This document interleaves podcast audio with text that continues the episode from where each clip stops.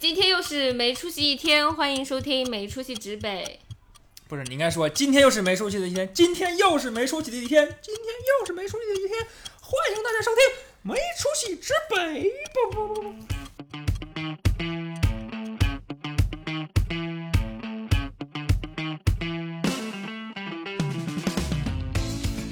大家好，我是鸭子。我是大宝贝儿，我是图图，我们上一期的时候聊了裸辞的话题，然后在我们这期发出来之后，有非常多的朋友，我数了一下，至少十个朋友吧，跟我们讲他们最近也在考虑换工作和离职的问题，然后人传人现象就已经开始了。然后我就想，为什么？然后我就开始回忆当时我们为什么会考虑离职吧。我觉得多多少少还是和自己在工作中遇到的一些可能没那么爽的事情有关。嗯，所以我们几位就是我图图还有大宝贝儿，我们就在那个讨论群里就是有去聊一些我们在工作中遇到的各种各样的问题。然后这时候脑海里就出现了一个词，叫做工作中的崩溃的时刻。或者叫至暗时刻。对，至暗时刻，所以就想今天一起跟大家分享一些这种不那么快乐的回忆，希望大家能从我们痛苦的回忆中找到一些力量。从我们痛苦的回忆中找到一些快乐。一般我们在职场中会遇到比较崩溃的事情，都和什么有关呢？大家都是职场人，这心里还没点数吗？就比如说呢，比如说比如说我我我遇到的，一般都和遇到的奇奇怪怪的人有关系。奇奇怪怪的人吗？对，就还有就是奇奇怪怪的老板，就无外乎要么就是遇到猪队友嘛，这就很典型了嘛。你要不然就是说，嗯、有些事儿就可能本身都没想好，没想好的话，你去落地，你就会觉得这件事情本身就莫名其妙，你花了很大功夫，结果做了一个没没没啥意义的事儿。然后发现自己才是那个猪队友，对，然后自己又感觉对对，发现 原来原来我自己才是那个猪队友，那种感觉然后然后就算你。做完了，你又被骂，然后你的工作结果哦又没有被认可，是就这种这种还还有就是说，可能遇到一些我我身边其实听到很多这样的例子，类似于像职场 PUA，只是说可能大家的程度会不一样。就有的老板是明着在 PUA 你，有的老板可能是他自己不觉得自己在 PUA，但其实他的一些言论，呃，是尤其是让一些刚刚进入职场的新人非常难受，甚至会有一些很很大的心理压力出现的。对，所以我们就，呃，然后还有一些我觉得可能是和考核有关。因为我觉得嗯尤尤其是刚刚进入职场的新人，他会特别需要所谓的来自于老板的或者来自于环境的认可来证明自己的价值。所以这是的如果你给他一个很低的绩效，对，其实很多新人心里都是憋着一股劲儿，就是很希望可以在比较呃早的一两年就可以脱颖而出嘛。但是其实往往是不遂人愿的，嗯。然后如果说有的时候还让你背个心啊，对吧？然后给你一个相对低的考评去平衡团队，那可能就会有很多的委屈。对，是的。你要说啥，大宝我贝？我要说，就是大家真的这么想吗？你说什么？就是考核的相关呃？考核呀，然后我一定要做出点啥事儿啊，就这种。我我觉会啊得会有，尤其是如果如果你有一个圈子，大家都是差不多年纪段的人，嗯会其实会有一种横向的同辈压力，就是同样就就一届的人，人家都那么优秀，然后我就算是再咸鱼，我也是会感觉到有点焦虑感。对，就就我印象里，比如我不知道每是不是每个公司都这样。之前鹅厂它就会有一个叫做呃每就它不是每半年会有一次考核吗？然后它考核的时候就会有一个呃小程序叫、哦，发现身边的五星同学，就是这种东对，西。就是然后你一扫，你朋友列表里的五星全部出来了，然后你就发现，嗯，只有我自己是个三星，嗯，我好棒。那那这个其实就像就是就跟打那个打打篮球似的，就对，就跟打篮球，就五星高跟那种中生，就跟从小到大你考试放榜的时候一样，你们看到你们年级的优秀同学是哪些人。就是平时大家都好像在一起苟，对吧？然后一起骂老板、骂对同事，然后结果一放榜，哎，人家是个五星。对，就是就是那那种情况下，多少还是会让自己有一些心理压力的。好的，那既然话已经说到这里了，我们就来讲一些真实的血淋淋的故事吧。让先让，要么先让图图来跟我们分享一下他在职场中的那些至暗时刻。嗯，就我想到这个话题的话，我脑袋里就出现第一个事儿是，我不知道大家有没有跟同事吵过架，就在工作场合中跟任何人吵架有发生过吗？我没有，我没有吵过，但是我有跟类似于同事和老板 argue 过，就别人看那不算吵架，没有别人看起来是在吵，呃，那那这么激烈的，不我我到时候到我讲的时候我再细讲哈。好的好的，好对，对，呃，我我就是就有件事儿我都快忘了，但是上一次我跟呃我一个以前就前段时间我和一个已经离职的同事吃饭的时候，然后他突然提到一件事儿，就他说当时我有一次跟我一个同事吵架的那个事情，然后他说我没有想到说就是呃图图看起来这么。瘦弱的一个小孩儿，然后居然敢跟一个那个高阶的产品经理吵架，对，然后这个事儿当时其实挺让我觉得很崩溃的，对，嗯，那个应该是我记忆中我进鹅厂后第一次哭，就是在工作时间哭，对，后面当然还有好多次，对，好多次了，倒也天没有啊倒也没有可以，这一期是图图专场，可以可以，那我们不用讲了。图图，你哭是在工作环境哭吗？还是就是说在工作环境会很冷静，但是回家或者说下班路上会委屈的哭出来？我一般都是在工作环境，因为哭都是因为控制不住了才哭，然后但凡我冷静下来，我都是不会哭的。就我不是那种会回头想这个事儿越想越委屈的那种人，我都是当下突然就控制不住自己。对，然后当时那个事儿，嗯，呃，所以是当着同事的面哭吗？还是说跟他吵完你回自己工位偷偷哭那样？啊，我会回厕所，就进厕所哭。对，好的，行，可以具体讲讲是什么事儿？对那个事儿就是如果简单概括的话，就说，嗯，可能是一个被相对资深的一个同事压榨的故事吧。呃，具体的故事，简单来说就是，呃，有一个隔壁组的同事，然后我们中间会有些工作上的合作关系嘛。当时我刚入职，嗯，啊、前半年我是五级产品经理，对他是十级产品经理。然后有个事情啊其实是，三年以上。对，其实是作为一个合作方，然后他需要去帮我们业务线去做一些呃风控的一个产产品的工作。对，但是当时呢，他就跟我讲，他说，哎，这个工作因为说其实你们的系统已经具备这个能力了，然后你就不用我这边去帮忙了，你们自己做就可以了。然后我听到之后，我觉得这事儿就呃就很合理嘛，然后我就去接过来就做了。但是我去接手这个事儿之后，然后真正去预言，发现我们的系统根本不具备这个能力，嗯，然后我们需要重新去开发，然后这个开发周期可能要在三个月左右，就是它是一个挺大的一个工作项。然后我就呃觉得，哎，好像跟之前就是这个说法不太一样嘛，对，然后我就回去跟他讲，我说可能我们现在系统没有这个能力，然后这个需要开发。然后他的反馈是说，哦，那开发需要这么长时间的话，我现在的这个工作呃非常饱和，然后嗯没有时间去管这个事情。然后现在其他的那个跟你们一样的这个业务线，他们都是自己去做的，对，就让他们自己做，那你们也自己做呗。然后我就觉得，哦，那行吧，那我就自己做吧。然后我们就去呃去做这个需求嘛，然后再跟这个各其他的业务方沟通，然后写了很多需求。然后到提需求的环节呢，然后我的开发就我就找到了那个风控的开发，然后风控开发就他说，哎，为什么是你们来提需求？就是我不想，我们是不接业务线提来的需求的，因为你是风控的需求是需要统一去，嗯。整合的，不知道大家能不能理解，就它其实有点像一个中台，很多东西是要复用的。如果你每个业务线都单独提需求的话，那其实最后做出来东西它可能这个可能性并不高。对，然后开发就给我看了说其他线的这个需求，我就发现其他线的需求全部都是这个资深产品经理写的，就是并不存在说其他线也都自己写的这个情况。然后我当时就很崩溃，我就觉得，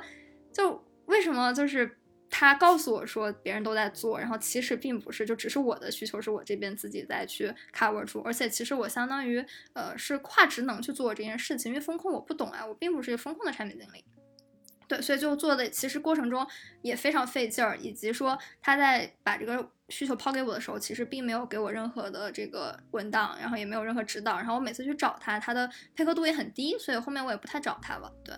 然后当时呃知道这个事情后，我就就非常崩溃嘛，然后我就去尝试跟他沟通，然后发现就是还是那种爱答不理的态度，对。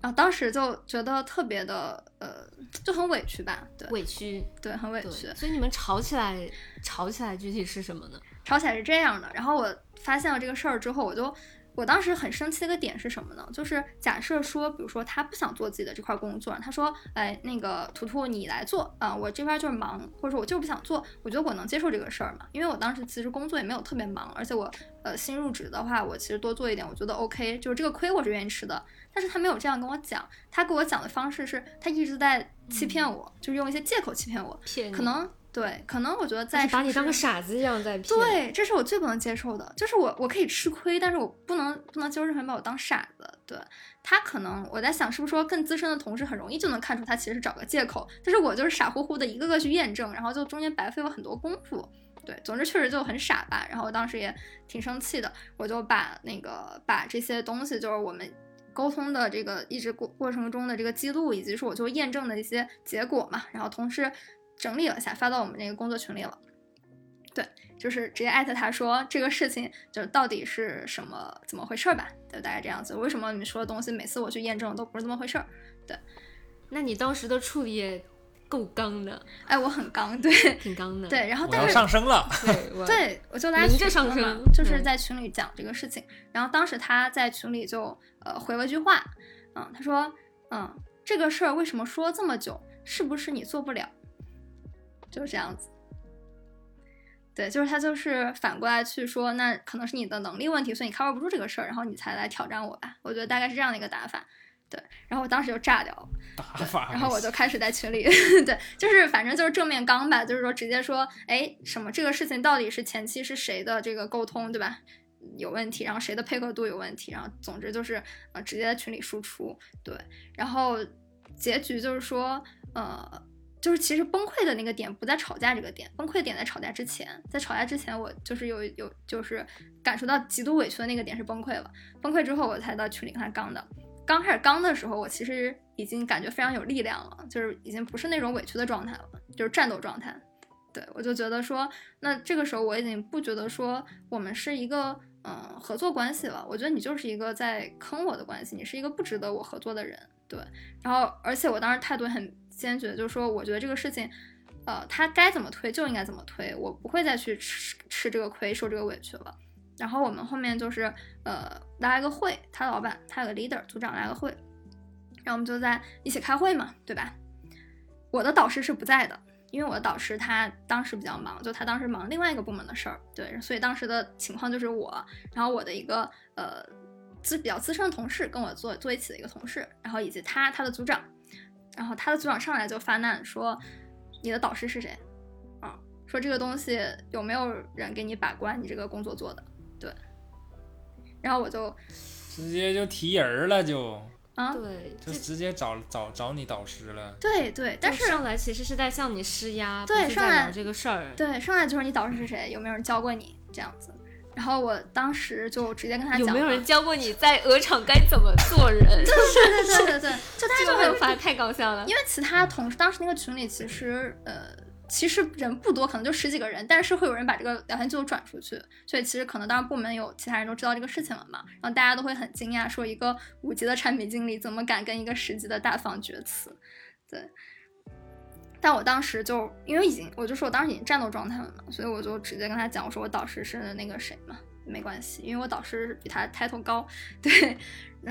就是我导师是总监，然后我导师也没空管这个事儿，然后他当时就气呼呼的在那个开我们会议要结束的时候，然后跟我讲说我已经发微信告诉你导师了，然后就是哼，就那种态度，对，特别搞笑。但后来我导师并没有，就是我导师跟我提都没有提过这个事情，对。那在那场会议上，就是我们一起去，反正把事儿是说明白了，就讨论了这个事儿该怎么做，到底有哪些环节，对。然后呃，比较好的地方就是说，我们开完会之后，那这个活儿确实那个资深产品经理自己跑去把它干了，然后也嗯、我觉得挺好的，就达到了我的目的。我的目的就是我不想干了啊、别人这种靠压榨我然后派来的活，主要是我导师也没有去后来对我进行任何批评教育，我觉得就还蛮好的。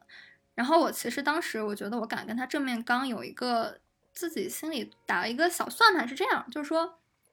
虽然他 title 比我高，但是呢，呃，沟通这个事情毕竟是双向的，对。那如果说一个呃两个人沟通不畅，我觉得首先大家可能会去呃质疑说，你作为一个十级产品经理，为什么连一个五级的新人你都搞不定？对，所以我觉得就是光脚的不怕穿鞋的嘛。然后当时就直接正面的去跟他发生了这样的一个争吵。对，然后而且这件事情嗯其实听，对，而且这件事情其实听起来核心是，他确实在坑你，而且他是在以一种没有尊重你的智商的方式去坑你。就这个事情，你跟任何人去说，不管是他的同事、你的同事、你的老板、他老板，你要真的把这件事摊在明面上去说，大家都知道一定是他的问题。是的，所以这种情况下，，你是不管你不管怎么样，其实都是占理的。就是唯一的差异，就是可能有的人不会像图图这么刚，就不会说，呃，我把它说出来，可能会考虑说啊，我是个五级的新人，我是不是应该吃这个闷亏就算了呢？但是图图就选择了另外一个方式，然后其实最终也达成了你想要的结果，就虽然中间崩溃过，对，当时跟我一起的小姐姐，其实她也知道这个事情来龙去脉嘛，但是她就，嗯，就可能会觉得这个事情还是挺常见的，就是不至于说就可能是个亏，但是是个亏也没有办法，大家这样的态度。嗯，然后我是因为我真的觉得他，我在这个事情上付出了太多不该付出的一些成本，就这些东西明明是他提醒我一句，我就不需要去，对吧？走那的弯路，然后但是就因为这个人的沟通意愿、态度的问题，然后浪费了我的这个生命，我觉得就是没有办法忍，嗯，那就是我在我工作到现在唯一一次吵架的经历吧。对，所以我觉得还有一个点就是说，呃，我自己跟其他同事的相处都很好，就是那我觉得你作为一个高级产品经理，对吧？如果说你的一个合作方他跟其他人都可以处得很好，但是就是跟你吵过架，那其实呃不能不管这个吵架到底是谁的锅或者谁对谁错，至少我觉得这对他来说不是一个嗯加分项，应该是个扣分项吧。对，可能那个人就是蓄，我说那个人就是蓄意的，可能不，我觉得我 他可能是习惯性傲慢了，我觉得，因为他其实啊不是一个工作三年的人，他是一个工作十年以上的人啊、就是他并不是 等一下，十年以上才才对，我想问为什么十年以上才十级呢？就这个很啊正常呀不过在腾讯也挺很正常常见对的。对对对对就他在腾讯待时间很长，所以他可能是就是他的工作习惯而已。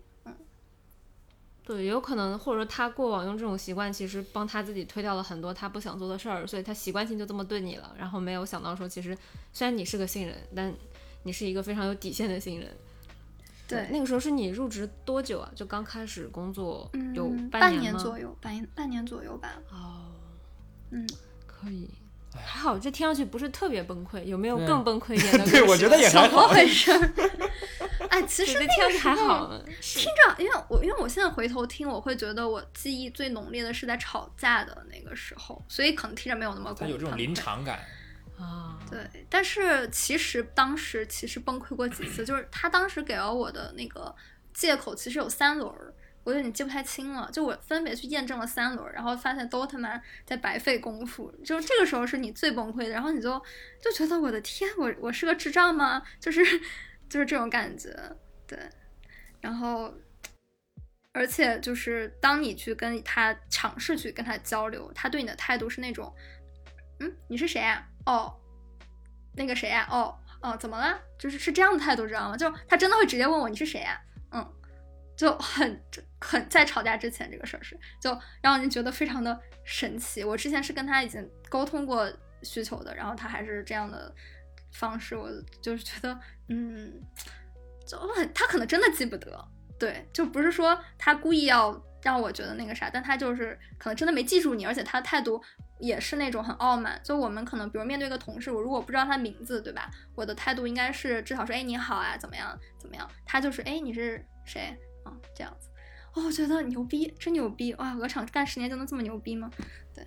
就很很少，就很缺少这种人文关怀。就是哪怕你不认识，但是你嗯作为一个前辈，其实会会多多少少就起码的，对，不是很常见。说实话，嗯就是我其实也认识很多资深的前辈，这个不是一个普遍现象。对，嗯，而且他对一些，比如说我们呃更重要的一些同事吧，就是可能位置更关键一些的态度就会很友好。这个时候我就心里会会更气。对，所以其实这个我觉得听起来核心是它本身是一个，就是图图是正好遇到了一个有一定的所谓的在一个岗位上混的子弟，在一个平台里，在一个公司里混了很多年，他认为自己好像有点了不起。我我甚至觉得他应该是知道你是谁，他只是在用这种方式对待你，因为他可能看你是个新人，而且他会从这种对待你的方式里头获得爽感。对，那我不知道是，就是当你项目很难推，推不下去的时候，你去向他问一些背景，然后这个时候那个人问你，哎，你是谁呀、就这个时候真的很崩溃，然后然后你我还我那个时候还很孙子，对我我是一个，哎，在这个岗位上，我觉得我会态度有比较非常非常友好，过于友好，过于营业的人，然后我就是仍然保持微笑跟他说啊，我是那个谁谁，然后这个项目嗯、是什么样，想向您了解一下这个情况呢，就是会这样子去营业的人，对，然后你就会有一个极点，就是你当你对你的情绪价值提供到一个极点后，你自己其实内心是被可能被耗尽了吧那个状态，然后就突然就非常崩溃，就觉得我为什么要做这种工作？我我觉得是你真的遇到了一个极品，就是我我脑海中也会有一些情商不那么高的呃 case 出现，但我的这个可能不仅仅是用情商高来去描述了，就是可能更多就是对于你一个身份的鄙视。嗯，就就是因为这样的人，他可能还会伴随着，就像你刚刚讲，他会有一个非常明显的恃强凌弱，就是高攀低踩的状态。就如果现在跟他沟通的是你的总监，或者说是更大的老板，他肯定状态马上就会变成另外一个样子。就是这样的人，其实他是很清楚他的位置在这个体系中大概是什么样，谁是比他高的，谁是比他低的，就这个东西在他脑海里有一个非常清晰的线。我觉得是是这样的一个情况。是的，这个因为尤其是对对他来说，他如果就一直是这个态度，他可能也不可能一直待到现在嘛。就他其实应该还是很清晰的的，跟什么什么工作可以敷衍，什么工作是需要负责的。对，就是生存法则油。腻起来了，这个生存法则玩的很溜已经非常非常，对，已经是非常老老油子那种状态了。就我觉得很多职场新人其实还是一个非常纯粹的状态，就大家刚刚进入从学校进入社会的时候，其实不会天然就带着那么多啊、老油子的气息的，他一定是很纯粹的一个状态。就这种纯粹的状态，就是我想把这个事儿做好。其实刚才图图讲那故事里面，你能感觉到图图当时就是想想去把这个事情做好，他压根没去管人什么的。然后尤其这种情况，就这种状态下的新人，如果你遇到了一个像那个同事一样的老油子，其实是会相当怀疑世界的。很那，而且很消耗自己的情绪，是对这个公司的信心，对这个公司的，对，你说可能刚来的一些印象就完全被打被他打逆转了。而且对对对我刚才有很注意，就图图有讲到一句话，就是说我为什么要做这个工作？就我觉得这种这种就是很容易在那种状态下出现的想法。就有隐患了，对你可能都对，不会现在回想 起来，其实就就像鸭子说的，那个时候你新人，你只知道做事儿，就其实挺傻的。你当时只会想说怎么把事儿做好。那现在去看，其实如果比如说你在一开始就把你的总监扯进来，然后让总监给你站台，对吧？让总监去呃主动去询问说这个项目的背景，对吧？和资料，那我相信可能就会相对和他沟通会更顺畅一些。对，但当局时势就会逆转。对，但当时根本不会想到这茬儿，就觉得自己就可以去靠着，哎，靠着啥呢？靠着苦力解决这个事情，不会去想着关系的层面。就是靠着自己的真情去解决这个事儿。我太是能理解的是的这种感觉。对，我也我也很能理解，但你后来会发现，其实有的时候去了解一些这种所谓的法则，可能确实是会让自己更快的达到目的的。因为世界上可能你在工作中遇到的很多人，或者说至少有一部分人，他就是这样的一个状态，你不可能通过跟他讲道理。去讲什么是真善美，然后去说动他，你只能去靠他害怕的东西。哦，就像我，我我我当时跟制我约的嘛，同事聊天，就当时这个事吵架这个事情发生后，我就跟我同部门的一个同同事，也是我朋友聊天，然后我就跟他复盘这个事儿。我说这个事儿就为什么说最后就是很难去推动那个人？我同事跟我讲说，你为什么会觉得说大家都像你一样想把事情做好？说就不是很多人都想把事儿做好呀，他可能就是想去呃过好自己的生活，拿着一份工资。对吧？然后有自己幸福美满的家庭，工作呢当然是越轻松越好了，对吧？这才是人的常态。你觉得说，你假设那种人人都想把事情做成的状态，本身就是稀缺的，对？就他这么跟我讲，我就是觉得挺有道理的。就是我们不能假设说每个人都是非常愿意啊、呃把一个工作上付出很多，然后做得很好的，而是确实要考虑到，特别是在一些嗯、大厂，就是说会有一些人他是更在意自己的生活品质啊，而不是说我要把一个事情做到多么的完美。所以刚才是图图第一个有点小崩溃的事情，但最后还是圆满的解决了。那有没有一些更大崩溃的事情？鸭子要不要讲讲你自己的那次 argue 的经历？你说我的那个吗？我的我的那个其实就，呃有一些跟图图经历很相似的地方，就是也是一个在我是新人的阶段，然后所以其实是属于那种呃，我觉得我当时在整个工作的第一年吧，我我跟我很多身边的朋友可能都有分享过哈，就我第一年所在那个部门，具体是什么名字我就不说了，就那个部门它的呃整个工作的氛围是相对压力会比较大，就这种压力可能是一些呃，它可能来自于老板对。一层层往下的这种要求会特别的高，而且这种要求可能是来自于你执行的结果的要求，所以你能感觉到，其实，在那种环境中，大家的这种心理的压力和心理的焦虑感都是很重的。我当时是刚刚，呃，我印象是这样，我应该是在九月份的时候，呃，有经历过一次架构的变动，然后在十月初，就九月底有那次架构变动之后，十月初呢，我就。刚到一个新的组，那个时候我刚工作大概三个月嘛，因为我是七月份开始工作的，也就是说那时候我还是个完全的新人。然后呢，又经历了一到两次的这种组织架构的变动，又又去到了一个新的环境和新的团队，所以对我来讲一切都是新的，而且是一个我当时非常急着希望能在这种环境中去获得正向反馈的一个时刻。就我希望自己能够给我的新的同事、新的老板留下一个比较好的印象，所以很害怕犯错，就这是当时的一个背景。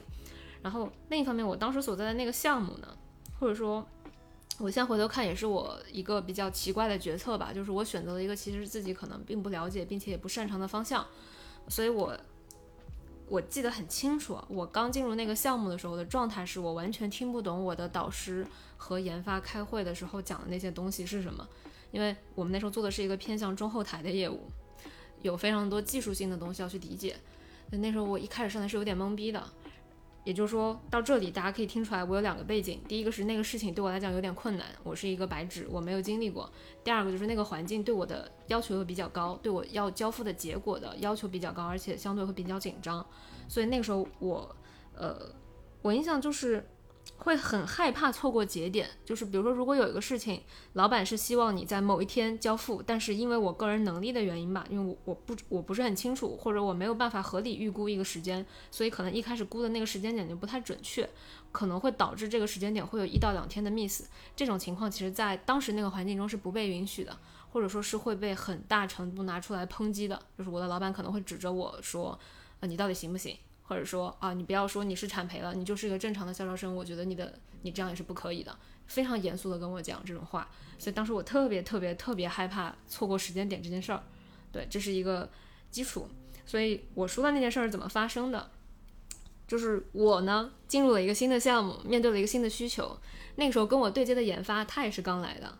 就他也是刚刚社招新人，所以他其实对这个项目的背景很多东西也不了解，所以。我们知道，那个时候如果要估一个功能的，或者说要估一个产品特性的一个时间点，通常情况下应该是产品和它配合的研发可以一起啊两个人商量一下，或者相对一起评估一下，交给研发评估一下，可能很快就能拿到这个时间的结果。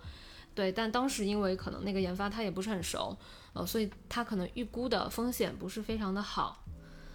就出现了一个情况，就当时我们已经跟团队，包括老板啊，嗯。各个业务方都有去讲说啊，我们可能我举个例子啊，比如说我们要在这周四的时候上线一个功能，然后可能周一的时候或者周二的时候晚上啊，我去跟这个研发私聊，我就说，呃，这个时间点我们可以保证的吧？就是我们周四要发布这个，这个你现在是 OK 的嘛？然后他跟我来了一句说，哦，有一点阻塞，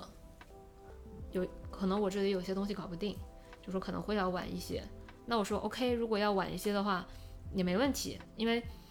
就即使这个环境很严格，仍然会存在一些不可控的因素嘛。那一般这种工作的习惯是说，OK，你有风险，你就提前告诉大家同步一下。然后我就很自然的在微信上跟他私聊的时候就说，那这样行，那你在我们的工作群里，就大概二十多个人，就是研发产品的那个大的工作群，说你就在那个工作群里去同步一下这个情况吧。然后他跟我来了一句，他说，嗯，我不想说，要么你去说吧。让我想，OK，那你让我说，我去说吧。那那时候我我就觉得很正常，这就是一个正常的沟通工作沟通嘛。那你不说，就我去说呗。然后我就在微信群里说了这件事儿，我说哦，因为呃研发研发侧有一定的风险，可能预计这个上线时间点会 delay 半天到一天。我就说了很正常的一句话，我这句话里面完全是针对这个事情的节点在说，我也没有去说呃他的工作能力不行，或者说他的态度有问题，我压根没往这方面想。然后他就炸了。就他，你知道他炸的时候非常的过分。我印象里，当时很让我难受是，我那时候跟他关系还挺好的，因为我们俩都是这个项目的新人，并且我们都觉得在这种有压力的环境下，其实是有一点累的。所以很多时候我们晚上加班的时候，可能会在一起，经常对需求。就是我是有把他当成一个我的伙伴，或者像是一个你可以理解为是一个大哥这种感觉。哦，所以当时他跟我发接下来那些话的时候，我看特别难受。他就在跟我的微信对话里面，就我们俩私聊的窗口里面，他先说了，我印象里是有三连问灵魂的问题。啊，第一个问题是你以为你是谁呀？第二就说你不要拿你的老板来压我。第三句话说要你来教我做事儿，就是在我看来是非常人身攻击的话。这个就很强强硬了，很很强硬的话。然后我当时就有点懵逼，然后我还跟他解说，不是你让我去说的嘛？啊，就类似于这样。然后他跟我讲完这些还没完，然后他又在微信群里去说，就大家都在的工作群里说。说你们产品能不能不要这样子，总是压着研发，急急急急什么急，就类似于这样的话。然后我当时就看完很莫名其妙。然后其实那时候我其实第一反应是，是不是真的是我做错了，或者说那我应该怎么办呢？所以当时我就有去找他线下，就是在工位上有找他，跟他，我不记得我是不是在线下去找他了。反正当时我就印象里是我回到我的工位之后，那时候大家都下班了嘛，我一个人在那，我就我就开始趴着哭了。特别搞笑，就是后来这个研发大哥还在我们的工作群里打了超长的一段话，就这一段话就感觉是肺腑之言。对他的肺腑之言，就他也不是在骂我，也不是在骂任何人，他就很肺腑之言说我们现在是一个团队，怎么样怎么样，研发应该要怎么样怎么样，产品应该要怎么，就感觉像是在指点江山，教大家所有人做事儿一样。但没有人回他，就是最后我就记得非常搞笑的是。我就记得当时他的老板，就他的那个研发的 leader，就在群里讲了一句，我印象里他的让我觉得他的情商很高的一个地方，就是这个 leader 情商很高的地方，他说了一句：“你俩干啥？你俩在这儿演戏吗？演琼瑶剧吗？”对，因为我当时在群里就看他生气了，我就跟他讲说：“哦，对不起，什么什么哥，真不好意思，我下次注意什么什么。”然后最后那个老板来了，就他的 leader 来了一句：“你们俩在这儿，你们俩搁这儿演琼瑶戏呢？什么什么？”反正我印象就那天之后还是挺委屈的。对，后面可能还有一些更那个的点，就是我发现其实我的同事根本不关心这件事情，就是没有人在意我当时遇到的什么事儿，也没有人在意当时我的心情。当然，我我现在去说这个意思，不是说他们应该要关心我的情绪哈，这个不重要。而且我也很清楚，在那样的一种一个部门的环境里面，根本不会有人去 care 别人的心情的。所以我非常理解大家为什么会出现这种沟通方式。对，但因为我们现在在讲。比较崩溃的回忆嘛，我印象里就我提到崩溃这个词，我就会想到这个，因为当时真的挺崩溃的。对，希望大家不要遇到像我一样这么搞笑的事情。对，现在回看的话，我感觉这个事情是不是其实他当时让你去同步这个消息，就是希望可以就不要让自己在这个呃延后的这个事情中承担责任。但是你说的时候，就是把把让让研发这个东西暴露在大家眼前了，就是他其实是一个想。隐藏自己的一个意图吧。对我后来有去分析，我觉得可能他当时的一个心态也是因为他刚来，所以他也很害怕犯错，他会觉得这个是对他能力的一种挑战。因为可能那个时候就是我后来有了解一些背景信息，是那个时候其实他的 leader 已经有跟他聊过他的一些呃技术能力或者规范上的一些点了。所以可能我当时的那一段，在我看来只是冲着事儿去的，而且在我看来，我也没，我从来没有想过他的能力怎么样这个问题，呃，但当时正好戳中了那个时候的他，所以他把那个情绪发泄在我身上了，因为他不能发泄给他的老板，他也不能发泄给他的同事儿，呃，他也不能发泄给他的同事，嗯，但可能我是一个，呃，他觉得向我发泄情绪没有关系的人，所以，对。那你们后来相处怎么样？嗯，其实我印象里后来就就就是同事关系，对，而且很很很，而且可能没有过多久就他也离开了这个团队，所以我觉得可能呃，就怎么讲，就我现在回想也会觉得，哎，是不是当时我应该有更好的处理方式？嗯，但我想半天我也没想到有什么更好的处理方式。对，这也是我觉得可能产品懂点技术会更好的原因吧。就我是一个不懂技术的产品，所以我没有办法去帮他兜底，我也没有办法去帮他评估到底这个风险可不可控。我只能相信他说的。第二个点就是那个时候我们的整个团队的风格就是有事儿要及时说，就是嗯有任何的风险问题搞不定的，你要及时的去暴露出来这个风险，然后大家一起解决。就是我我当时在那个环境中接受到的讯息是这样，就是暴露风暴露风险不是一件可怕的事儿，就不会因为我暴露了一个风险，我的老板来骂我说你为什么这个搞不定，他不会这么说，他会他只会在我因为一个风险我没有暴露导致时间 delay 的时候，他会来质质疑我说为什么你不提前跟我讲这个事情，让我们帮你一起解决。所以我当时的心态就是说，哦，这不是一个什么事儿，就是，而且我跟他的私聊里面他已经说了，那你去发吧这句话。对，可能我觉得唯一有一个要可以优化的点，就是下次再有这种场景呢，我把我要发的那个话先给他看一下，他可不可以？哎，如果他不可以，我就要么换一个方式发，换一个方式说，要么就提前判断到他的一个心理状态。没错，我觉得没嗯问题，就是我们反思自己就不是重点，我们重点是让别人反思。对 对，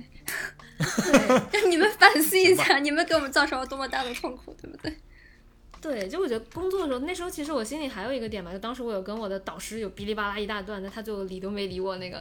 是的，对他，我当时跟他哔一大段，其实我想讲的核心意思，就我觉得工作是一个就是工作的地方，大家不要带着情绪来工作。就是你觉得不开心了，或者说你觉得呃谁好像是在针对你，你要真这么觉得，你就直接跟我讲，呃，就不要去做一些很莫名其妙的情绪化发言。呃，这个其实是我在工作中我自己会避，就我自己会。首先，我自己是不会做情绪化发言；其次，是我会特别避讳别人去做情绪化发言这件事儿，就是会让我觉得很很难办。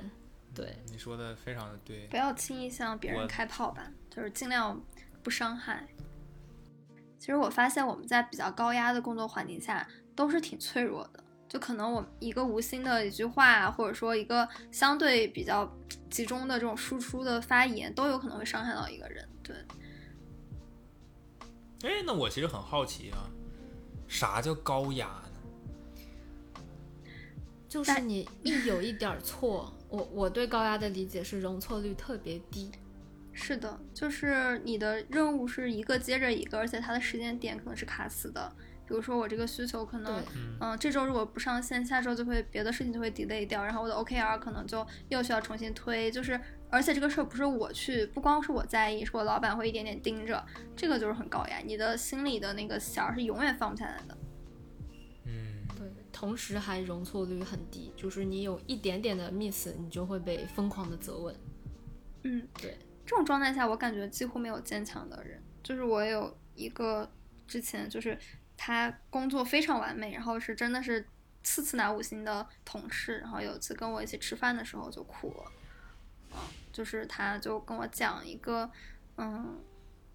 就是他当时就是因为当那段时间他工作也很不开心嘛，就压力特别大，然后就说他不想生孩子，因为他无法想象自己的孩子出生后要去做和自己一样的工作。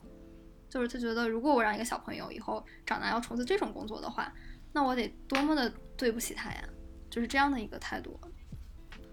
对，就是我我能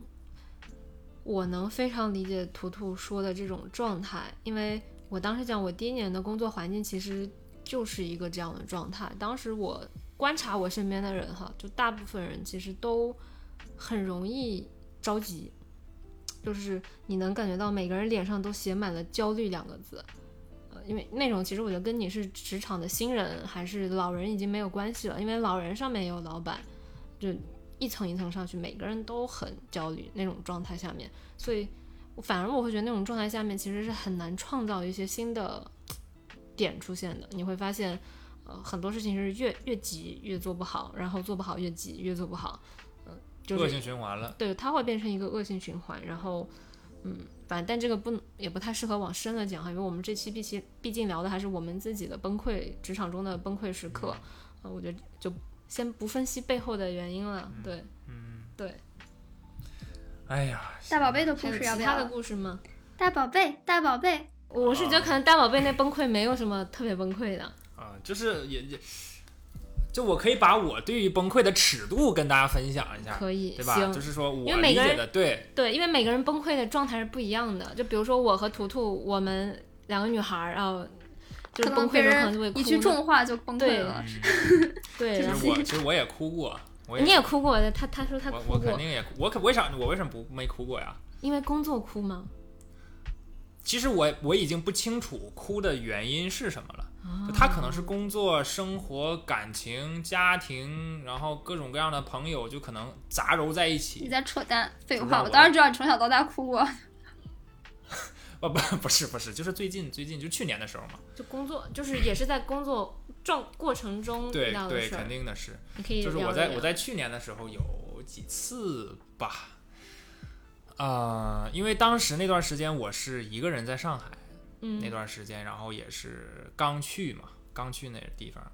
第一次哭，呃，我印象非常深刻。那天晚上，呃，我自己就也下班儿，但可能下班之前，可能同事就也对于我的工作交付和我的工作态度会有一些，呃，就怎么讲呢？质疑、嘲讽，呃，没有嘲讽的那个那么严重，就是那种乐呵呵的说：“哎呀，你什么情况啊？”就就类似这种，哦哎，就是我我不知道该怎么描述，笑笑眯眯的，啊笑里藏刀啊扎你对对一刀那对对对对对种对对，那种感觉。阴阳人。那总之总之是这种画面啊，大家可以脑补一下。然后我回家，其实我我路上其实倒没啥感觉，但是我一回家的时候，周老师那个时候也也就聊天儿嘛，然后碰碰巧那天好像我们还在聊，就是就是一些可能我们想做的一些音乐的事情。哎，我突然我就有点绷不住，我说，哎呀，我怎么这么完蛋呢？就我就把这种好多这种情绪就带入到带入带入进来了，然后我就有点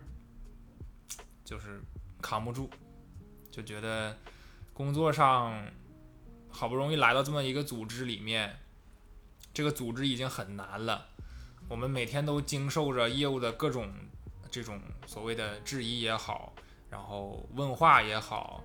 就我们的压力也很大，因为我们是人资嘛，嗯，对吧？所有的业务其实说白了，最后都会找到我们，从人的维度上，然后再加上生活当中，好像也没有很多让我出彩高兴的地方。周老师又离我很远，然后我只能嘴上说说，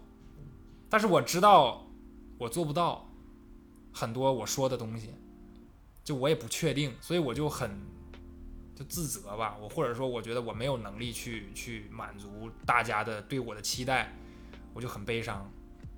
就那一次我就觉得不太行。就我觉得崩溃它不同于伤心难过或者委屈的一个点在于，它应该是一个全方位你的情绪的啊排山倒海，突然就可能只是一个，就一开始是一个大坝上面可能裂了一条缝，然后突然一下子就被水冲开了那种，那种状态叫崩溃。对，然后我当时去想到说，可能不一定是说具体哪一个场景，就我们在很多，尤其在这种呃一些比较忙碌的行业里打拼的这些年轻人吧，或者人到中年，可能都会有这种时刻，就那一瞬间觉得自己什么都做不了，什么什么都实现不了。然后以前有那么多野心啊，关于工作上的、事业上的、兴趣上的，然后会发现最后好像一个都做不到。就是这个不是说客观上可能真的做不到，只是在那一瞬间我们感觉自己什么都做不了，无能为力，然后喜欢的人可能也不在身边，然后家人也不在身边，自己一个人在一线城市租着一个呃十十平米不到的对对，一个，十平米不到的小房子，然后每天吃着外卖，然后上班下班机械机械的生活，就会有那么一瞬间觉得自己活得好，对，就是因为我觉得这个反差给我特别大，是因为我在上大学的时候跟现跟工作之后完全是不一样的。就我在大学甚甚至我当时很大学的时候我就很也很刚，就也会经常吐槽很多事情，我说这个傻逼那个傻逼的。感觉自己的那种锐气在被慢慢的磨一是。锐气在被磨掉，二是我也没有想好我怎么去面对我锐气被磨掉的这件事情。就我不觉得锐气被磨掉它是一个问题，但是我应该怎么去面对它？我应该用什么样的一个心态去处理这样的一个变化？这是当时那个那那天就就反正就是突然啊，就是很上头。但是周老师他鼓励我嘛，这周老师日常工作、就是经常鼓励我，就是崩塌之后的心理建设。啊，对，就是后面又稍微找回来了，就是说还是要想清楚嘛，规划好。就是我现在其实慢慢，因为之前我并不是一个特别善于规划的人，就我觉得，哎，我兴起了，啪啪啪，我就啪啪，什么事情都能做，我就咔，我两三天我甚至都能搞一场活动出来。但是到可能进入职场毕业之后，我的心态变化就是说，先要有规划，而且所有的事情都是长期的。然后那段时间就想好，我说 OK，我说未来我肯定有一天我会到周老师身边，嗯，可能那个是后面我支撑我工作的很大一个动力吧。对，所以其实刚才我理解大宝贝去讲的一个工作中或者跟工作相关的崩溃瞬间，其实是你得到了一个在职场中的一个负向的反馈吧。因为其实我觉得新人是特别需要环境的鼓励的。对，然后我就会联想到我整个第一年的状态，可能这里没有什么特别具体的事儿，就不是说具体因为一个事儿，所以我得到了一个什么结论，而是说我回想到我整个第一年，就我在之前我说的那样的一个部门里面，我第一年的整个状态都是一直活活在担惊受怕里面，一个是说怕被骂，第二就是每次考核的时候都是我内心最煎熬的时候。或者说，我从这个环境中基本得不到什么正面的反馈，就不会有人跟我讲说，哦，这件事情你做得好，或者说，哦，你的学习能力好强哦，或者怎么样。我更多时候得到的是说，呃，这个时间点好像，嗯，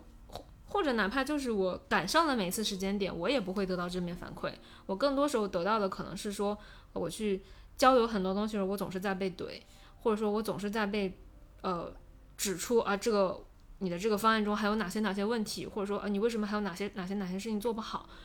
就是其实，在一个系统里，一直会有一种被考核、被评估的恐惧感。而且我不知道是不是我的错觉，我总觉得那种环境里面有意无意的，就是有人在给我去透露这种感觉，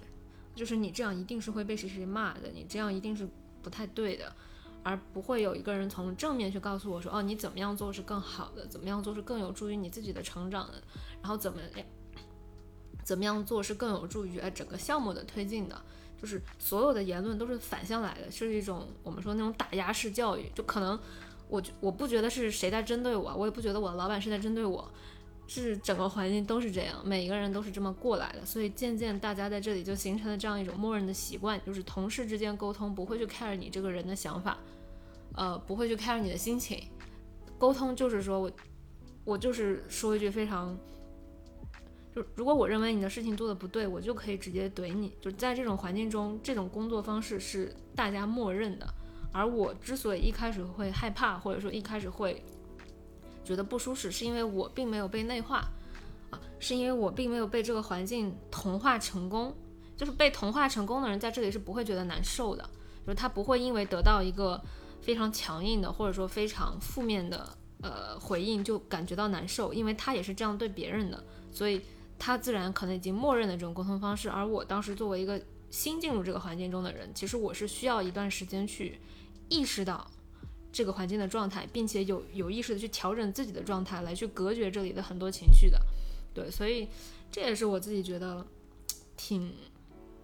就现在脱离出来看，觉得很像一个人类人类实验室，就是你在这里去观察，我通过一些什么样的方式能够把人变成什么样子，因为在那种环境中，我觉得我是没有被变成那样的。但也有人是被变成那样，从一个不是那样的人被驯化成那样。就是我身边也有，或者说借由我的朋友，我有看到过一些这样的案例，就觉得很有意思。对，我记得当时这种体制化的打分模式给我的感觉是，它并不是期待你创造一些超预期的东西，而是它已经把一百分的样子设定好了，然后去看每个人还差多少分。比如说，如果你是完成了百分之八十，你就是八十分；你完成了百分之九十，就是九十分。对，它永远是去看你的。差值，对，因为甚至我会觉得没有人知道在那种环境中一百分到底是什么样，但每个人都会知道说，哦，你做这个事情好像有点不对。因为我我有一个这样的，我一直有个这样的想法，可能跟工工作不工作没有关系。就我一直觉得挑刺儿这件事情是比构建一个系统的难度要低很多很多的，可能是一比一百的难度。但每一个人都为了去展示自己的牛逼的时候，他不会考虑说，哦，我要构建一个。完整的逻辑，或者我要构建一个完整的框架。他想展示更多人去展示自己牛逼的方式是，更多人去展示自己牛逼的方式，或者说一种很自然的逻辑就是我去挑别人的刺儿，只要我挑出了你的刺儿，我就比你牛逼。我是觉得它背后有隐含这样的一个逻辑在的，所以为什么那种环境中大家都更乐意去挑别人的刺儿？因为我挑了你的刺儿，我就比你牛逼，我就有话语权来质疑你，来打压你。对。啊，那你们这种团队就是攻击性好强啊！是攻击性非常强，aggressive。我就觉得当时这就是狼性吗？爱了爱非常，狼性，非常狼性，就从小到大非常狼性的一个文化。对我，我觉得这个其实就有点类似于像，呃，饭圈中非常极端脑残粉那一类，就是能留下来的就是那样最极端的人，不极端的人稍微有一点游离游离的人，或者稍微有点正常人走掉。都会考虑走，不走的就是那样的状态。就是我其实，在第二年团队有感受到一些类似的情绪吧，就是我们团队也是那种他会对人有一些比较狼狼性的要求，然后要求你比较 aggressive，然后一定是呃重节点、重汇报这样子的一个团队。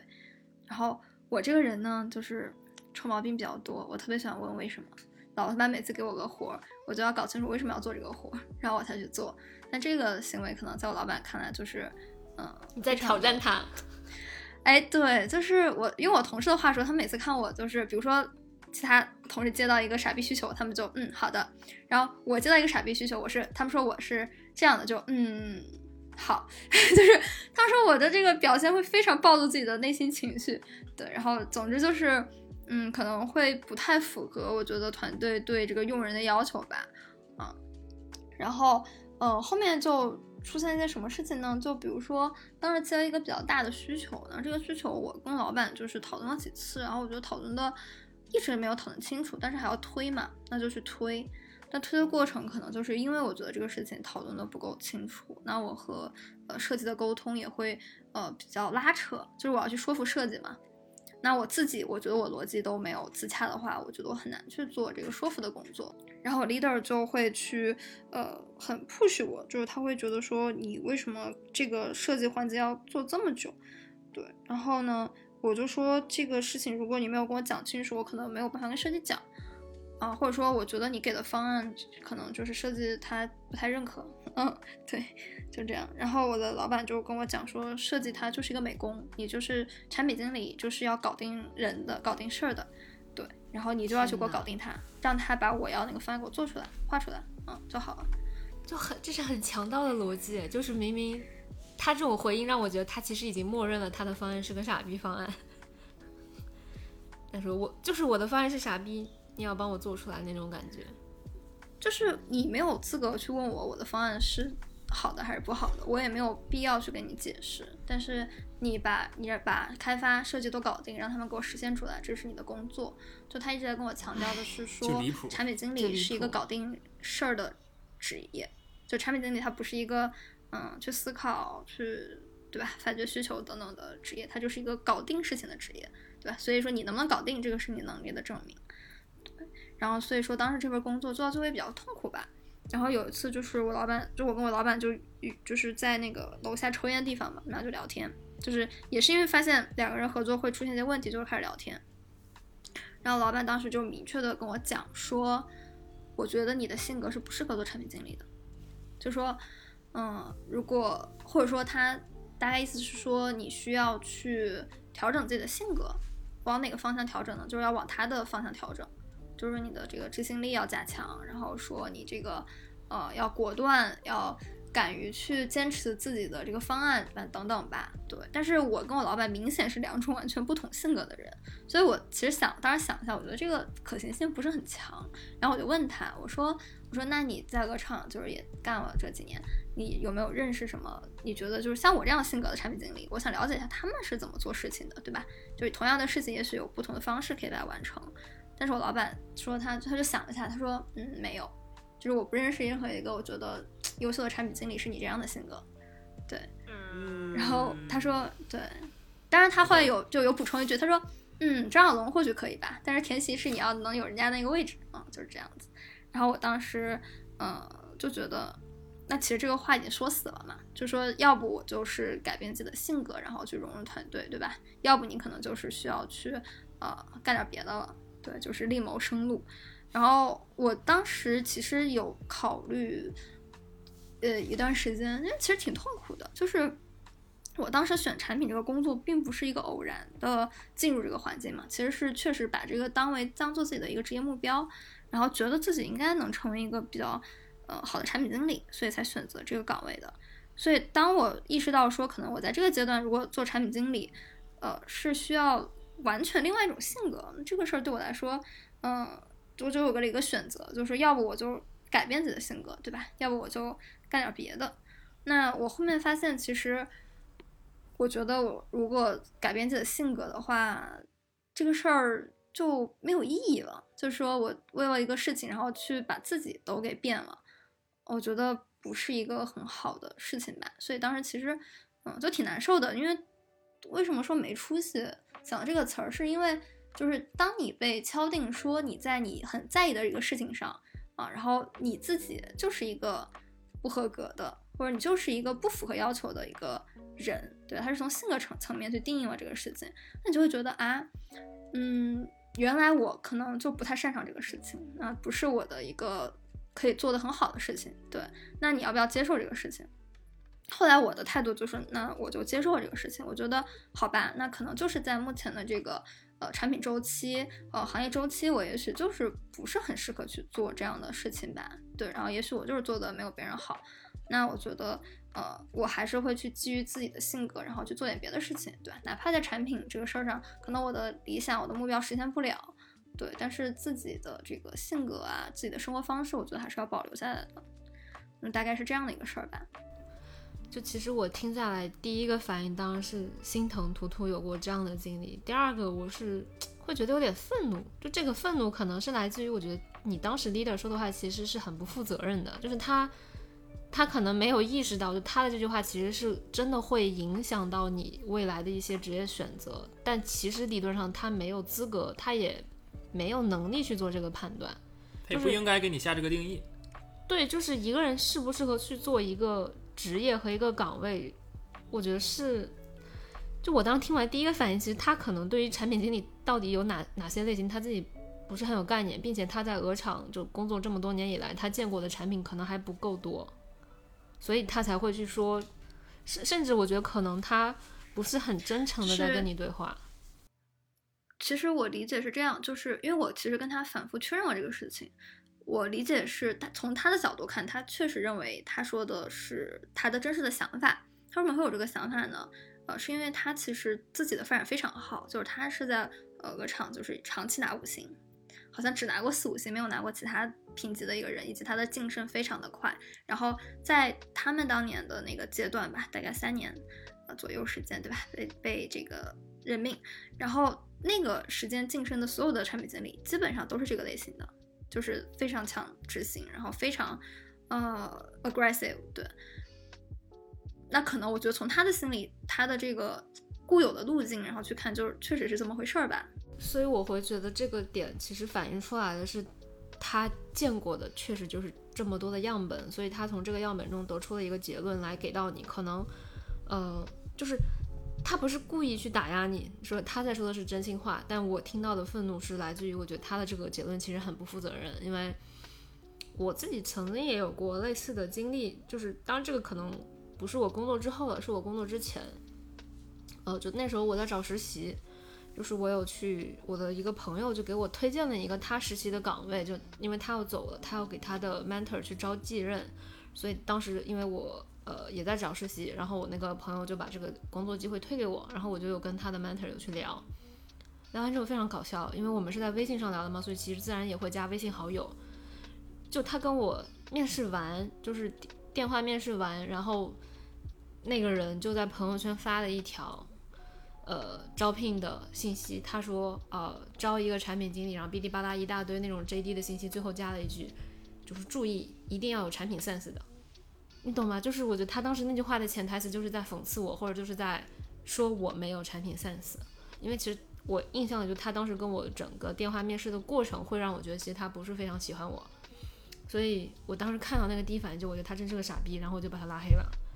呃，也没有拉黑，反正我就是屏蔽了吧，反正就觉得他非常傻逼，这是我当时第一反应，真的是。但我也不好跟他吵，对不对？就觉得没有必要，因为那时候我还是个学生，就也自己在找实习嘛，然后。然后我觉得最搞笑的是，大概过了快一个月，他又来找我，就说，我后来理解就是因为他之前他选定的那个候选人把他给放鸽子了，所以他来问我能不能替他。啊，我当时就看完之后就觉得他真的是个傻逼，然后把他给删除掉了。对，所以我我会觉得就是这种动不动就给别人下判断，说你不行，你不能做这个，或者说你就不适合做这个，啊。我觉得真的有必要去做这种事情吗？就是你活了多少年，你凭什么去给别人下这个判断？你在几个公司待过，你做过几个很成功的产品吗？其实没有，就是哪怕是像你的 leader 或者我们过往见过的一些发展比较好的人，你说他有真的成功的做出过什么东西吗？我觉得是没有的。他只是在这个环境中得到了他老板的认可而已。但这能代表什么呢？就我说句不好听的，你现在是哪一个大厂的总监或者怎么样？你离开这个大厂，你算什么呢？就我知道这句话可能非常的刺耳，但我确实觉得就是不要太把自己当回事，就是也不要。这个话题我们也也也也之前也提过，就是哪对，就是莫欺少年穷，好吗？莫欺少年穷。就我我听到过一个前辈跟我聊过这个词，就是呃我很敬仰他的一个原因，就他也跟我讲过，他在学生时代，就他在刚进入职场时的时候，他也遇到过类似于职场霸凌，或者也遇到过一些。因为他是新人，所以，呃，把他给裁掉，就是没有任何理由，跟你的能力无关。因为你是新人，你好欺负，你的代价，伤害你的代价最小，所以我就这么对你。但他当时就跟我讲个词，就是“莫欺少年穷”。我觉得就是这个道理，就是职业生涯是很长的。你现在打压了别人，或者你现在，呃，对付一个。对你来讲比较弱的人，没有你有这么多声量和资源的人，你觉得好像很轻松？你怎么知道五年后、十年后、十五年后、二十年后会发生什么呢？就不要这样，好吧？就是，反正我个人是非常排斥一个人去跟我讲说啊，你不适合做这个。就我一般一定会去，就是要么我会去跟他 argue，疯狂的 argue，要么就是我会直接不理他，对，就内心骂一句傻逼，就这样。对，唉，哎呀，真的悲伤。就是我我我我觉得从不反正无论是职场吧还是生活，就是不树敌吧。我觉得这个就我肯定不会说去评价一个人怎么样。就是哎呀，虽然好像我之前也有过这种傻逼事儿，但是我意识到了我不能这样做，就是因为可能我当时没有那种身份，没有办法去理解。嗯，就比如说我演出的时候，哎，你就是。调音也没有，就没有踩好。之前的预备工作做的不足。我说，哎，这主办方是傻逼。嗯，可能如果是可能，不管是任何人吧，我在没有做主办方的时候，我可能会这样想。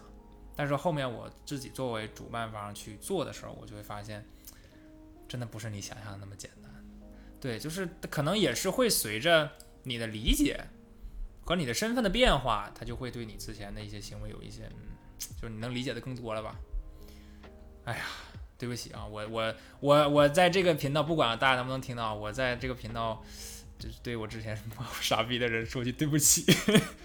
可能他们也不知道啊，就是可能我，但是我确实会，嗯，那个时候吧，年轻气盛，不懂事儿，大家原谅我。哎，对，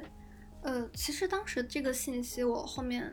消化以后，我其实。就不会说直接是因为他跟我讲说你不适合干这个职业，我就直接转行，而是说我把作为一个信息来源吧，就说确实我当时轮岗的一些呃部门的情况，包括我从朋友那了解到情况，以及说来自这种老板的反馈吧，然后让我意识到说，那我的这个性格在这个阶段的互联网可能呃。确实，在这个比如说晋升这些问题上是有很大的一个阻碍的。比如说，我其实是一个对向上管理完全无能的人，对。那后来就是才选择说可能要转行，对。所以说还好，就我不会说完全因为说他下一个定论，然后我就要怎么样。但我会确实会把它作为一个重要的信息。嗯，是的，是的，可能只是因为你们刚才那段对话，让我回忆起了一个我自己之前经历过也。其实那个时候我还挺难受的，就是会觉得，啊，就就是我刚刚讲那个面试的那个例子嘛，就是我干嘛了，你就非要说我不适合做产品，就莫名其妙，或者说非要说我没有做产品的 sense，就是可能我我知道这听着可能很玻璃心哈，但也正是因为我觉得我自己经历过一些这样的事儿，我会特别特别注意，现在再去给到，比如说有些学弟学妹来问我要不要做什么时候，我会特别注意自己的用词。因为我很清楚，在这个阶段的小朋友，他们的内心某种程度上是非常需要别人的鼓励，或者说，哪怕是你真的觉得好像他可能在某些能力上有一些跟你的预期有差异，你可以换一种方式告诉他。当然，我知道，就是我在讲这段话的时候，我脑子里会出现我第一年的工作环境中我经常听到的一些话，就是说你不要总带着学生思维呃去做事儿。所以，我自己现在其实也不太能把握得好这个尺度，就是到底以什么样的方式跟别人说话是既能把这个事儿做好，又不会伤害到别人，可能对大家都好的，到底有没有这种东西？还是说不管怎么样，你总要做一个取舍，你要么就是伤害别人啊，要么就是折损你的做事的这种效率，到底怎么样？就是 我也不知道什么什么是更好的，对，但我可能会有一些没有逻辑的信念吧，就我总觉得会有一个更好的方式，就是。我也有见过一些呃比较成熟的前辈，就我觉得他在对待新人的时候，你能感觉到他同时是在把控这个事情的质量，但是他也在关注到每一个人的状态，而不是说我强行要把我的想法，我强行要把我这的风格灌输给你，你不这样你就去死，或者说你不这样你就是垃圾，你不这样你就不配待在这里，呃，所以我觉得是会有更好的方式，只是说这种更好的方式对管理者的要求更高，但是。说句不好听的，我不记得之前谁跟我聊的，就我觉得目前，呃，因为国内的互联网企业发展的也很快嘛，大多数在做管理的人是没有管理能力的，或者说大部分在做管理的人是没有管理智慧的，他只会用最省力的捷径，也就是所谓的呃情绪上的威胁，所谓的呃你打引号的 PUA，因为他不是有意在做这个事儿哈，就是。他在用这种方式，是因为这种方式对他来讲是最高效的，但不一定是对这这整个系统的整体更好的。呃，只是因为大家的管理能力、大家的管理的这种呃意识和呃这种管理的哲学就在这个水平面上，所以他只能他只能做到这一步了。你也不能对一个 leader 要求太高，因为你想在他的那个位置上，他也面临着双向的压力，他既要把事情推给下面的人去完成，要保证他们交付结果。呃，还要在同层中去进行 PK 竞争，同时还要向上去进行管理。就是说，其实说基层管理往往是最辛苦的那个人嘛。就是我们之前也有和一个呃朋友有聊过，但那期还没放出来。就那个朋友他有做过基层的管理，所以他当时也给我们有提供一些不一样的视角吧。就是说，其实站在他们的视角，这个事情也非常的烦。可能确实不是哪一个人导致的这个结果，而是。这个环境一开始就是这个样子，在这个环境中的人和这个环境一起相互促进了最终这个体系的结果。环境确实是有优劣的，就我们提到的这些，呃，可能不是很友好的环境，其实你会发现它的人员流动就会非常大，因为它其实是个双向淘汰过程嘛。包括它在卖卖上的风评可能也不是特别好。就我了解到一些我朋友觉得风评比较好的部门，他们可能相对环境确实会更宽松、更友好一些，更给人留一些喘气的空间吧。嗯，喘息的空间都这么宝贵了吗？还要一定要喘息的空间？就是你啊你大喘气的空间都没有，你就得在这喘息。哪儿敢大喘气呀？啊，我觉得倒也不是说优劣吧，我只能说我我我的理解哈，就是这种是就是环境的特色，也没有说优或者劣吧。对，就看你自己我觉得就是喜欢哪一种。你觉得优劣是吧对？OK，图图就是这么的刚。就是这么刚。对，对我我自己也在想到底用什么词来形容他。哦，那我我我我可能也分享一下我的职场，也不能说职场经历，就是呃，对于这种亢奋的这种强压的管理，其实我没有体会过，哎呀，你真应该去体验一下。为凡尔因为赛我我因为因为我哎，我这说实话，就我跟大家说的是我的我的实所以是凡尔赛嘛，凡尔赛讲的不是假话。对。不起对不起，就是因为我没有在互联网行业真正的做过，哎但其实像很多传统行业，据说也有这种风格，嗯，那可能我就是运气好。运气好，对，因为我第一份工作就是在顺丰嘛，它是一家物流公司，那可能我那个部门就怎么讲，没有没有什么压力，就 完了，这我会不会被打？就是没有特别多，可能像刚才两位描述的，就可能因为你们的一个岗位的原因，不会哦有那么重的 KPI 营收的压力。啊，也有可能，哎，好像确实是，业务部门可能压力我会大。我确实是因为我不是做销售的，对呃，一开始做市场，其实它不背销售指标。对，那我去人资，我我做培训，也也没有说你一定要培训出来个某某，就是我的我的 KPI 我的考核不跟业绩直接挂钩啊，那确实可能。哦，那也有可能。对，所以所以，我我会觉得说，其实我们看到有这种高压环境，它背后一定是有个高压的 KPI 在的，啊，对，不然谁莫名其妙开始压压压别人呢？就我压别人一定有个目标嘛，一定要有个原因。我压你是为了让你更快的产出，对，更你更快产出，我就可以更快的升职那。那也有一个角度是，如果大家不希望高压，可以去那种非业务部门儿。对，这这也是一个思路，或者说你去一些可能对于 KPI 的呃需求度没有那么高的嗯，这种团队里面，比如说可以考虑外企啊之类的，国国企啊，国企对。像我之前在大公司感受到的，就是老板他都是去做管理，专职做管理，他是不会动手做事儿的。所以当他感受到压力的时候，他都是真的是往下压。就我压力越大，我就压下面人压得越狠。他只有这样做。对，我现在在创业公司，就是当我们遇到一些项目压力的时候，如果说比如说现在有这个 delay 的风险，然后我的老板就是自己去把这个事儿干了。对，就是他不会说啊这个事情干不了，你们赶快去给我搞，你们怎么这么蠢？他说啊那我来吧，他就把事儿干了。就是我觉得老板他会有一个兜底的能力，就是你不会太慌。就这个事情，即使你的能力不足或者你出现漏子，他敢站出来说好这个事儿，我去呃把这个事儿解决掉。对，而不是像某些就是纯粹的管理岗。嗯，对的，对的。我觉得这里其实图图讲到的一个点很重要的，其实是说为什么我们在一些可能一些环境中会感觉到一层层在往下压，因为每一层其实都是很无力的状态。就是在压你的老板，对对，在压你的 leader，其实他也很慌，因为他也不知道怎么解决这个问题，他只能把这个焦虑无限的延续下去。就是这个事情再说大一点，一定是你的业务已经遇到了一个不得不往下走的状态的时候，大家都很急，从上到下都是都是这种状态，这太正常了。但如果你现在去的是一个新兴的或者正在往上升走的，那就特别好。那没有什么压力啊，就是我就记得特别清楚，当时有有一个人跟我讲说，就那一年他们的产品就是发展的很好嘛，就是拿名品堂那种程度，说我我啥也没干，那数据蹭蹭蹭往上涨，你说这种状态下大家的心态怎么可能不好呢？所以选择真的比努力更重要。所以我其实现在回过头来去回忆哈，今天我们去分享的这些故事，嗯，不管是图图的故事，还是我的故事，还是大宝贝儿的故事。嗯其实我觉得多多少少好像都和我们自己以及外界给予我们的反馈之间的偏差有关系，或者说可能都和我们和我们自己的预期之间的落差有关。所以，我们接下来也可以去聊一聊，就是当我们遇到这些比较呃跟工作相关的或者职场中比较崩溃的时刻的时候，我们有什么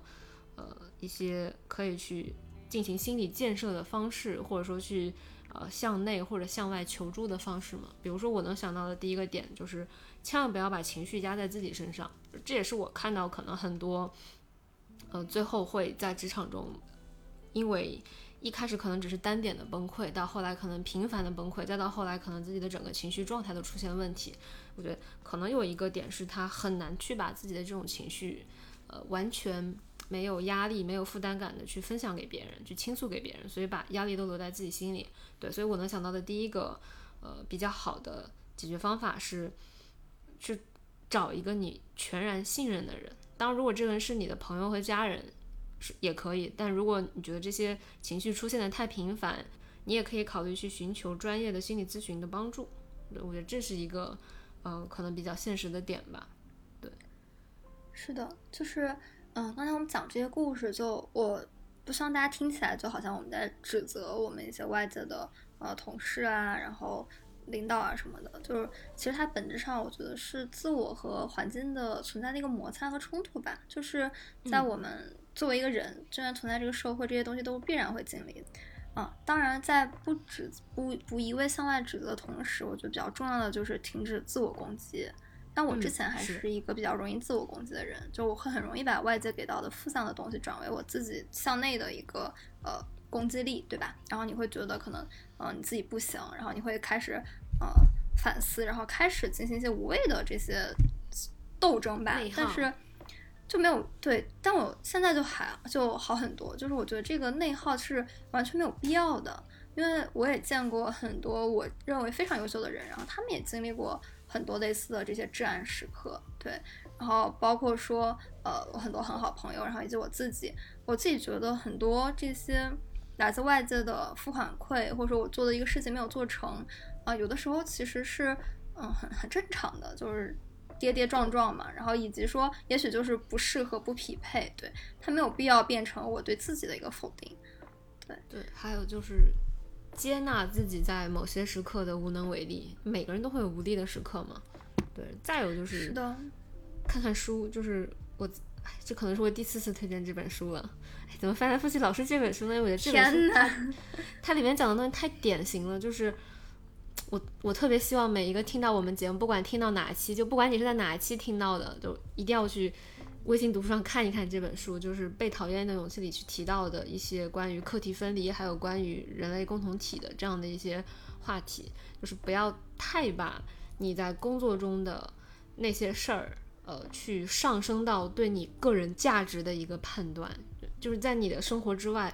不好意思，在你的生活中，除了工作之外，还有特别多、特别多能够去发挥你价值的地方。如果你在这个工作中不行，你就换个工作；如果你换了很多工作还不行，那你可以考虑工作之外的，就是总有退路。就有的时候可能对自己的那方，就对自己的一些预期上的，我我觉得有时候可以对自己的要求低一点，可能这样的话，你对别人的要求也会低一点，然后这样你就可能更容易获得满足。对，当然这个我知道说起来很容易，做起来很难。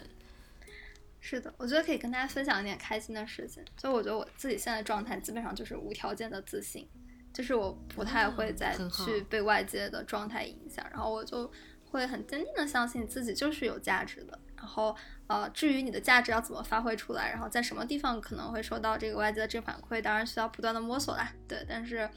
别人的评价，我觉得是不太会左右我的。嗯诶，那你是怎么做到这个的呢？就从你之前说的一个会自我攻击的状态，到现在一个全然自信，这中间有你觉得比较关键的点是什么？我觉得中间可能有好几年，哎，就是我的自我攻击最频繁是在高中，然后到后来工作，对，然后，嗯，哎，我觉得其中有个很重要的点就是承认自己在某些方面是没出息的，这个点就是哦我、我现在特别接纳在有些事，对我现在特别能接纳我在有些地方就是不行，就我可以很坦然的告诉大家说，哎，我这个不太行。但我之前不行，我之前就是我觉得任何一个方面如果不行，都是对自己的一种否定，然后我就会很难受。嗯，然后我现在就可以真的可以讲说，比如说我的项目管理能力会差一点，我的向上沟通能力也挺差的，嗯，甚至我的执行可能在某些方面也是有点差。但是我觉得这些能力项在当前阶段的不足，并不会影响我这个自己的这个自信吧。然后因为我会觉得我在某些方面也会还不错，以及说我觉得我的自信啊、呃并不是需要通过这些东西来体现的，嗯、就是承认自己，敢于去承认自己有不行的地方，就哦敢于去拥抱那个没那么有出息的自己。如果没有出息的我，难道就不值得被爱吗？我觉得也也不是吧，对吧？对，特别好。我觉得图图讲到这个，让我也有很多想讲的。就我觉得我自己是一个责任心非常低的人，就我我对就挺可怕的。这个其实我觉得对一个工作的人是来讲是比较可怕的事儿。但是我可以很坦然的告诉大家，我是一个责任心非常低的人。就是，所以呢，我现在的一个策略是，我找工作我一定会关注这个东西是不是我感兴趣的。如果不感兴趣，我就基本不会碰它了，因为我知道我对我不感兴趣的事情的责任心能低到一个大家想象不到的程度。对，所以话说回来，就是每个人身上都有非常多优势、劣势或者好的地方，或者你承认自己不足的地方，但这个不代表我们的人生就废掉了，而是说，哦，你知道自己哪方面可能。呃，不太好，那你可以去考虑一下，哎，那你是不是选择一个团队、选择伙伴的时候，就找这方面可以跟你就是相互匹配、相互互补的人呢？就是而不是认为自己一定要成为一个五边形战士，我要样样样样都是一百分，这样其实活得好累好累，它不符合是的，像我这么没有出息的人的一个 一个状态。就我现在承认，就我现在已经非常接纳自己是一个没有什么公认意义上的责任心的人了。就他可能在很多方面，比如说在工作上，如果不是我真的发自内心认可的工作，我就是可以以一种非常消极的状态去面对它。然后同样也是说，如果在交友中，呃如果是一个我觉得我没有那么认可的人，我可能会非常敷衍他。同样也是说，我觉得在我去思考说未来什么结婚生子这些话题上，我也会觉得我对于小孩这件事情是完全没有责任心的。所以我现在开始养猫，也是想去测试一下自己的责任心到底能到哪个边界。对，所以对嗯，也很感谢图图讲到这个点，让我想到很多自己身上的一些对对对。我们之前刚工作的时候是特别怕承认自己有某个缺点的，就感觉有任何一个这种比较大的能力上的缺点都会阻碍到自己未来的人生。对，但是其实站在现在，就是我觉得就是去接纳吧，就是有缺点，嗯，就是有嘛，又怎么样嘛，对吧？我们还是可以做很多好的事情出来的。是我有一个点，我不知道这个算不算，就是你嗯做啥事儿都不要做到最好。你说你吗，嗯嗯，就是你知道你能做到最好是做到什么样，但是你不要做到最好，因为你要给别人留空间。不是你加了后面这一句就像挽尊的，就是你不认为它是一个错的东西，啥意思？就是不叫错，不好意思，不是错，就你没觉得这是你的问题，哦，那不那那不那不对了。对，这是你的一个自己选择的一个策略。对对，就是我要是你看我都这么优秀了，要是我啥都强，那不是其他人都不对如我了吗？，其实这种哎人呀是有些许有一点凡尔赛的感觉，挺好挺好，对，还没有被锤，还没有被对还没有被像我们这样没有被生活的铁锤碾压。希望我再也不要，我希望我一辈子都不要被这样锤。是的，对，嗯，祝愿大家都不会被锤，但是被锤我也没有关系，就所谓嘛像我们这种，即使被锤了，曾经可能你们刚才说的，被锤了就更清醒的认识了自己应该离开哪些地方，离开哪些人，没错，特别好。是的，就是我有个特别笃定的东西，就是呃，也是因为我之前就是被告诉可能有些工作不适合自己之后，我就发现其实不重要，因为世界上有一百种工作，我只要找到其中一种我能做的就可以了，对吧？就是有多少种我做不了，我不擅长都没关系，有那么一种我觉得我是 OK 的，那就好了。那找不到你就继续去找嘛，这有什么关系呢？是的，是的。我又不想做什么全能的什么事业女强人、商业大佬，如果现在有十个人在我面前讲这十个选择都不适合我，我我会非常感谢他们的，就相当于他们帮我排掉了十个错误选项。但这个世界上肯定会有第十一条路、第十二条路的，所以就感觉未来还是非常的宽阔和光明的。问题不大。对，问题不大，是的可能只是尤其是刚刚出社会的人，就尤其刚刚从学校出来的小朋友吧，就包括过去的我们，都是太希望得到正面反馈来证明自己了。尤其是，呃，越是在以前的这种应试教育和这种学校里面，成绩越好的人，就有种说法嘛，就你以前越是一个优秀的学生，可能你到社会上一开始的适应性会更差，对，因为你太习惯在一个比较明确的体系里面去啊、通过学习，通过自己的努力就能得到正向反馈。但其实工作社会中很多时候可能不是这样，不是说你多努力就一定会有好的结果，它中间的变量太多了，你遇到的人、遇到的环境、遇到的事情都有可能去影响你最终得到的反馈。但这时候如果你还是执着于想得到很好的反馈，或者说还是执着于想要赢别人，你可能总是会有受到挫折的时候。所以，当然这也没什么了，就我觉得每个人都会经历这个过程啊，我我们都经历过这个过程，就经历之后，是还是好事。对，还是会活着的，就是 经历之后，还是该怎么样怎么样，慢慢的会找到自己的那条路的。谁还没崩溃过几次？不然喝酒都没有故事讲。对的，不然喝酒都索然无味。是是的，人生需要故事嘛，就感谢那些锤我们的人，就真的挺感谢的。我觉得现在其实回想起这些都非常平和了。是的。还挺感动。哎呀，不感动不对我我自己其实比起就是锤过我的人或者环境，可能我更多会想感谢那个时候的自己吧，或者说那个时候在身边有去支撑你的那些人，嗯，对没错。